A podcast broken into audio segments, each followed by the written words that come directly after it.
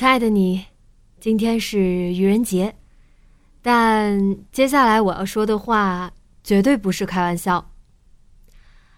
我想做一件从来没有做过，甚至可以说是很冒险的事情。但是我相信，这会是一件非常有意义的事情，是个值得我去放手一搏的梦想。而这个梦想，如果少了你的支持，就绝对不可能完整。所有的细节我会在四月五日的播客里和你分享。希望这一趟冒险的旅程，有你和我一起走。